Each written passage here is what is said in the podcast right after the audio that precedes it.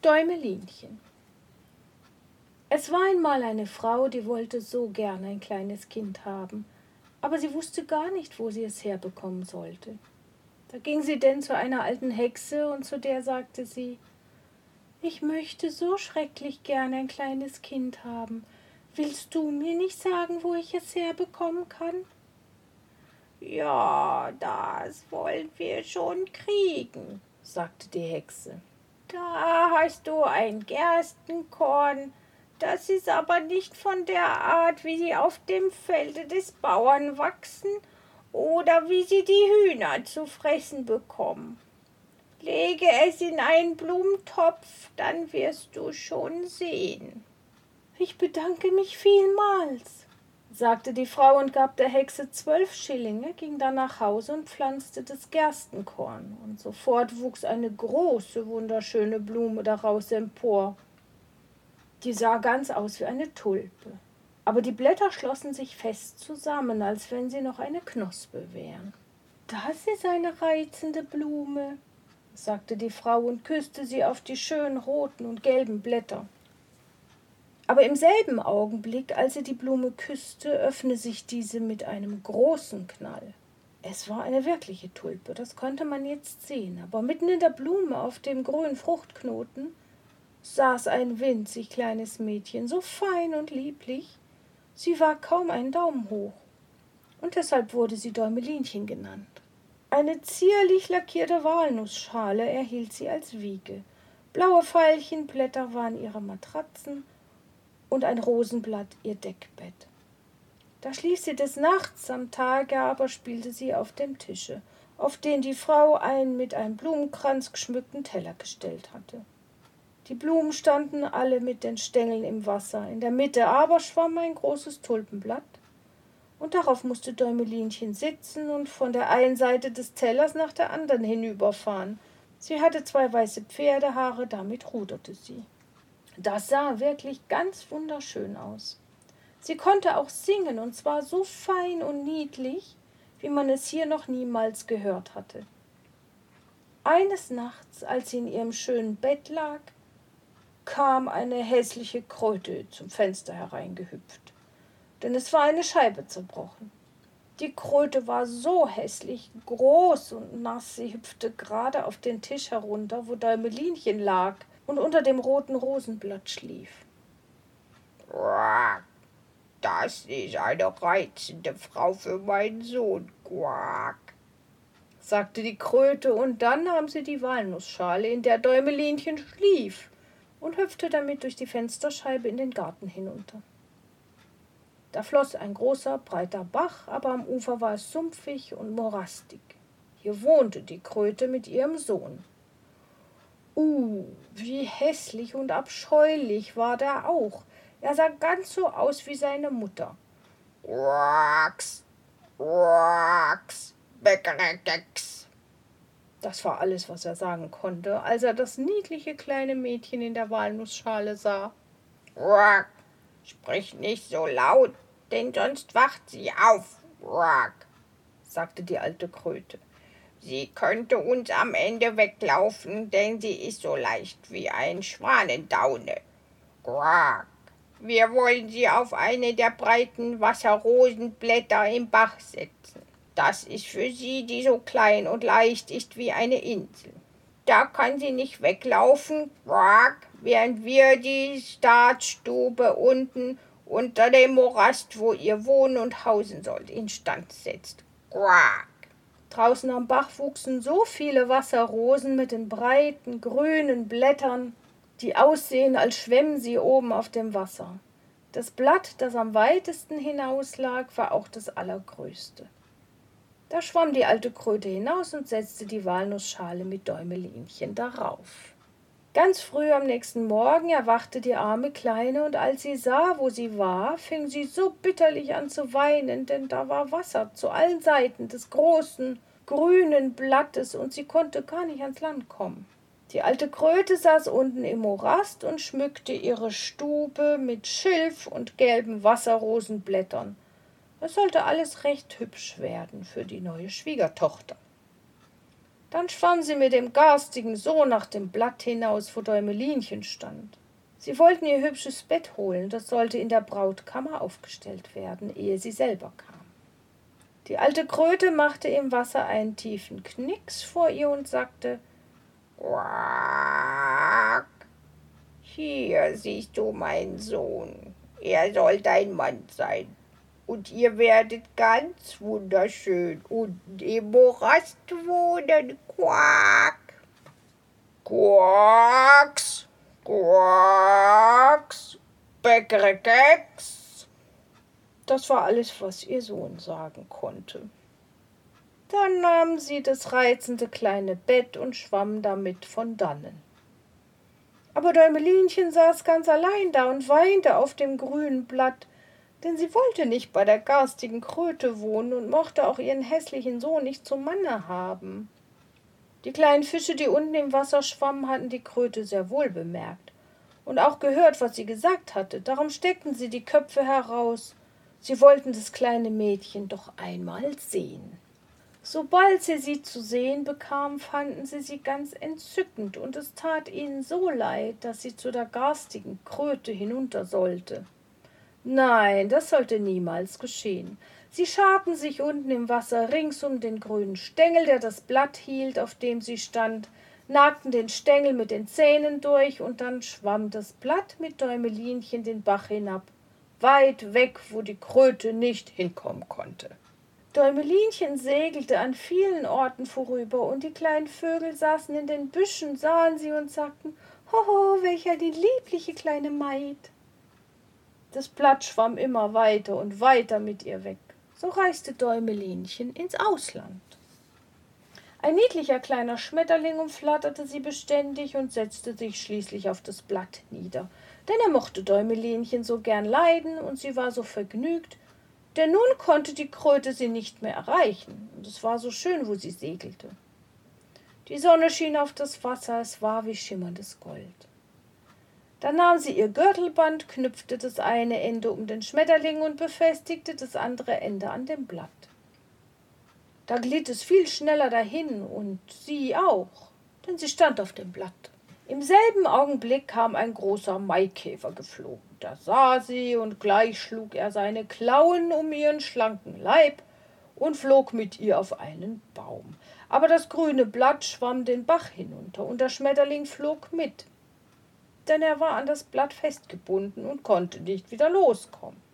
Gott, wie das arme Däumelinchen erschrak, als der Maikäfer mit ihr in den Baum hinausflog, aber am traurigsten war sie doch, wenn sie an den schönen weißen Schmetterling dachte, den sie an das Blatt festgebunden hatte.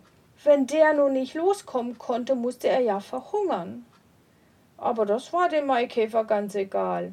Er setzte sich mit ihr auf das größte grüne Blatt am Baum, gab ihr das süßeste von den Blumen zu essen und sagte ihr, sie sei ganz allerliebst, wenn sie auch gar keine Ähnlichkeit mit einem Maikäfer habe. Und dann kamen all die anderen Maikäfer, die in dem Baum wohnten, und machten Visite. Sie betrachteten Däumelinchen und die Maikäferdamen rümpften die Fühlhörner und sagten, Nein, sie hat ja nur zwei Beine, das sieht ja erbärmlich aus. Ja, sie hat überhaupt keine Fühlhörner, sagten sie. Die ist so schlank in der Teile, pfui, pfui, pfui. Sie sieht gerade so aus wie ein Mensch. Nee, sie ist so hässlich. Nee, nee, nee, nee. Viel zu hässlich, sagten alle Maikäferinnen, und dabei war Däumelinchen doch so niedlich.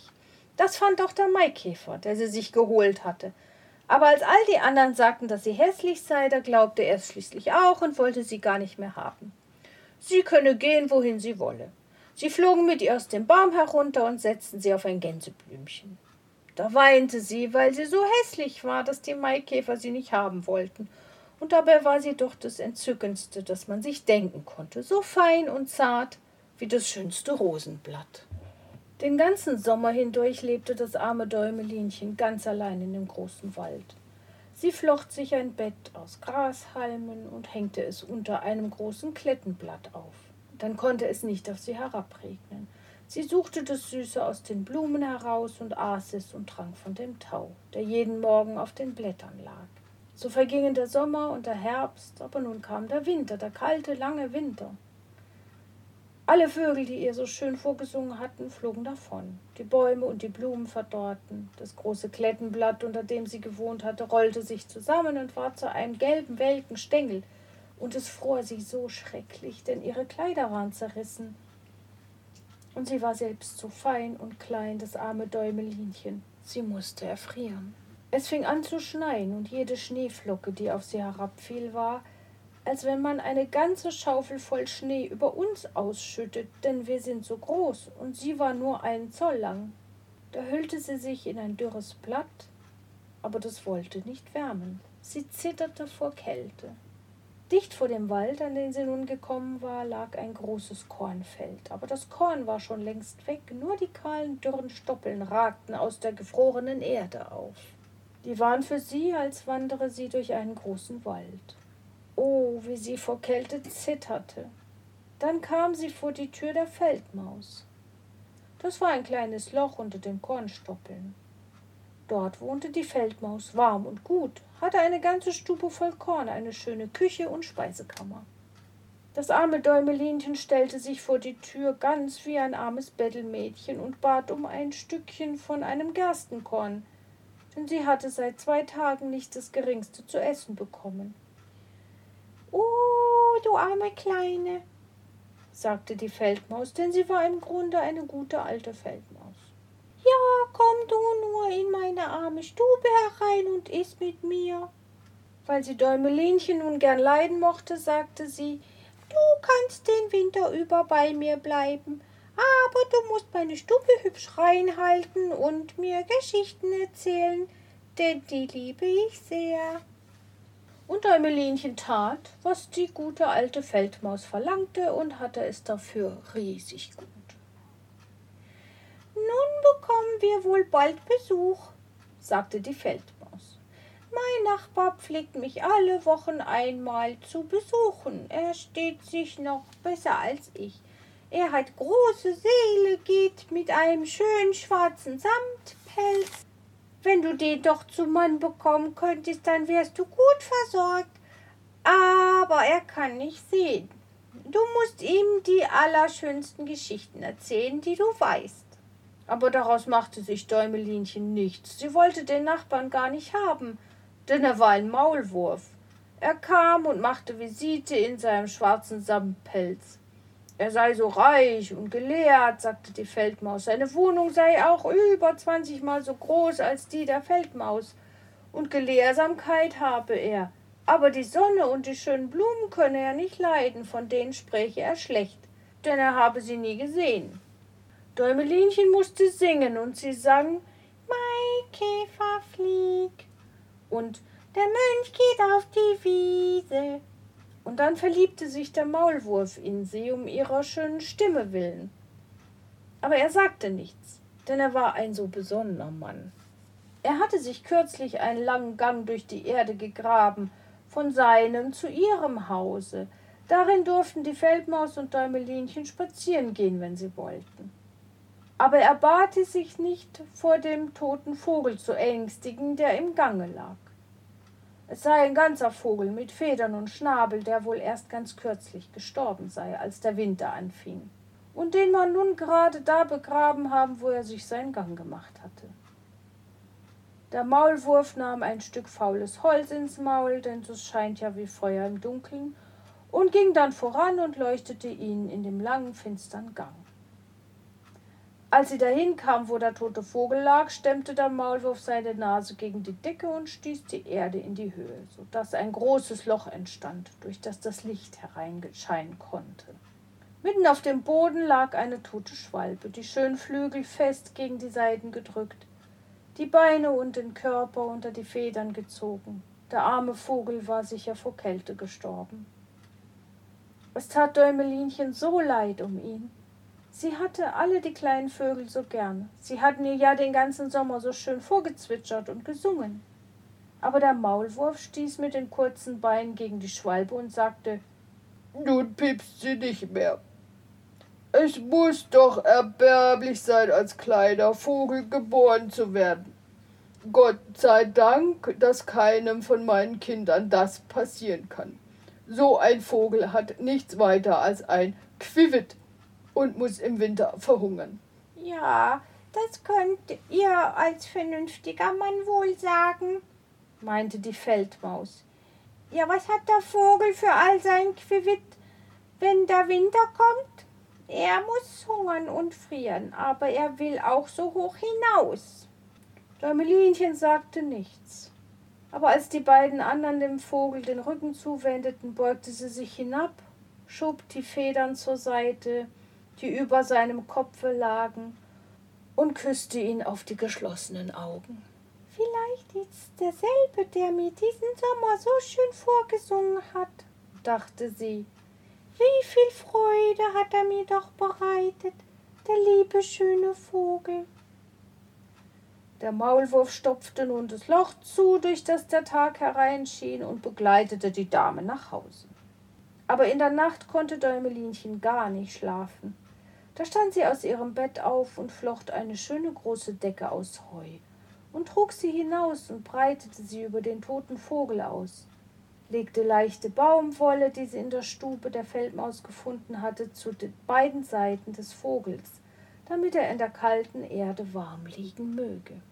Leb wohl, du hübscher kleiner Vogel, sagte sie. Leb wohl und hab Dank für deinen schönen Gesang im Sommer als alle Bäume grün waren und die Sonne uns so warm beschien. Dann legte sie den Kopf an die Brust des Vogels, erschrak aber sehr, denn es war, als poche da drinnen etwas. Das war das Herz des Vogels. Der Vogel war nicht tot, er lag nur im Winterschlaf und war nun erwärmt und bekam wieder Leben. Im Herbst fliegen alle Schwalben fort nach den warmen Ländern. Ist aber eine, die sich verspätet, dann friert sie so, dass sie wie tot herabfällt und liegen bleibt, wo sie hinfällt, und der kalte Schnee legt sich darüber. Däumelinchen zitterte förmlich, so sehr war sie erschrocken, denn der Vogel war ja gegen sie, die nur einen Zoll lang war, groß, sehr groß.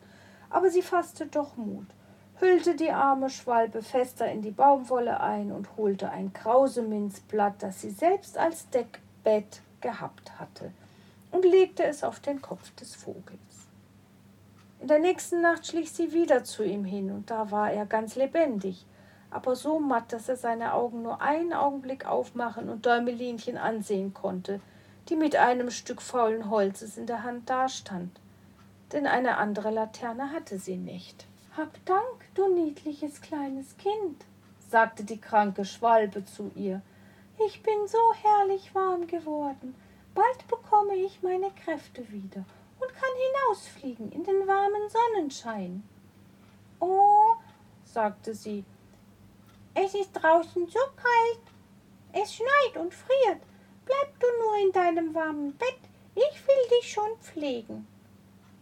Sie brachte der Schwalbe Wasser in einem Blumenblatt, und die trank und erzählte ihr, wie sie den einen Flügel an einem Dornbusch wundgerissen und deshalb nicht so schnell habe fliegen können wie die anderen Schwalben, die dann fortgeflogen waren, weit fort nach den warmen Ländern.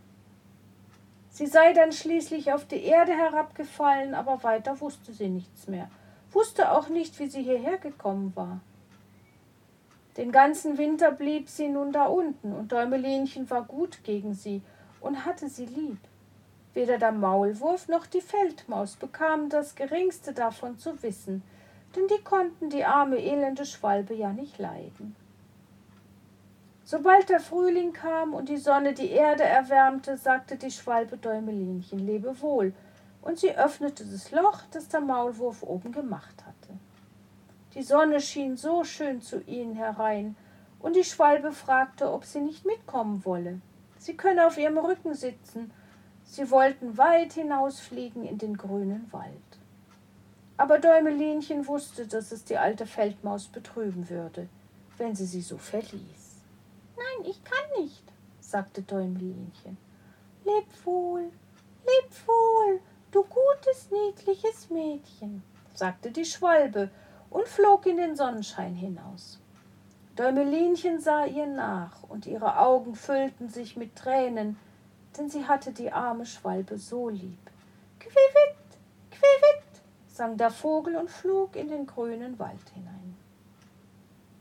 Däumelinchen aber war ganz traurig. Sie durfte gar nicht in den warmen Sonnenschein hinauskommen. Das Korn, das auf dem Felde über dem Haus der Feldmaus gesät war, wuchs so hoch in die Höhe, dass es wie ein ganz dichter Wald für das arme kleine Mädchen war, das ja nur einen Zoll lang war. Jetzt im Sommer musst du an deiner Aussteuer nähen, sagte die Feldmaus zu ihr. Denn nun hatte der Nachbar, der langweilige Maulwurf in dem schwarzen Sammpelz, um sie angehalten. Du sollst Wollzeug und Leinwand haben. Du sollst was haben, worauf du sitzen und worauf du liegen kannst, wenn du Frau des Maulwurfs wärst. Däumelinchen musste die Spindel drehen und die Feldmaus mietete vier Spinnen, die sollten Tag und Nacht spinnen und weben. Jeden Abend machte der Maulwurf seine Aufwartung und redete dann fortwährend davon, dass wenn der Sommer zu Ende ginge, die Sonne ja lange nicht mehr so warm scheine. Sie brenne ja die Erde jetzt so fest wie einen Stein. Ja, wenn der Sommer vorüber wäre, dann sollte die Hochzeit mit Däumelinchen gefeiert werden.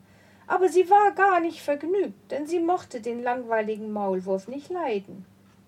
Jeden Morgen, wenn die Sonne aufging, und jeden Abend, wenn sie unterging, schlich sie hinaus an die Tür, und wenn dann der Wind die Spitzen der Kornähren zerteilte, so dass sie den blauen Himmel sehen konnte, dachte sie daran, wie hell und schön es hier draußen war, und wünschte sich so sehr, dass sie die liebe Schwalbe wiedersehen könnte, aber die kam nie wieder. Die flog gewiss weit von hier in dem schönen grünen Wald. Als es dann Herbst wurde, hatte Däumelinchen ihre ganze Aussteuer fertig. In vier Wochen sollst du Hochzeit halten, sagte die Feldmaus zu ihr, aber Däumelinchen weinte und sagte, sie wolle den langweiligen Maulwurf nicht haben. Unsinn, sagte die Feldmaus, sei nicht widerspenstig, denn sonst beiß ich dich mit meinem weißen Zahn. Du bekommst ja einen wunderschönen Mann. So einen schwarzen Samtpelz wie er hat selbst die Königin nicht. Er hat Küche und Keller voll. Danke du Gott für ihn. Und dann sollten sie Hochzeit machen. Der Maulwurf war schon gekommen, um Däumelinchen zu holen, und sie sollte mit ihm tief unter der Erde wohnen sollte nie in die warme Sonne hinauskommen, denn die konnte er nicht leiden. Das arme Kind war so betrübt, sie sollte nun der lieben Sonne Lebewohl sagen, die sie bei der Feldmaus doch von der Tür aus hatte sehen dürfen. Lebewohl, du helle Sonne, sagte sie und streckte die Arme hoch in die Höhe, ging auch ein klein wenig vor das Haus der Feldmaus, denn nun war das Korn geerntet, und es standen nur noch die dürren Stoppeln da. Leb wohl, sagte sie und schlang ihre zarten Ärmchen um eine kleine rote Blume, die da stand. Grüße die liebe Schwalbe von mir, wenn du sie sehen solltest.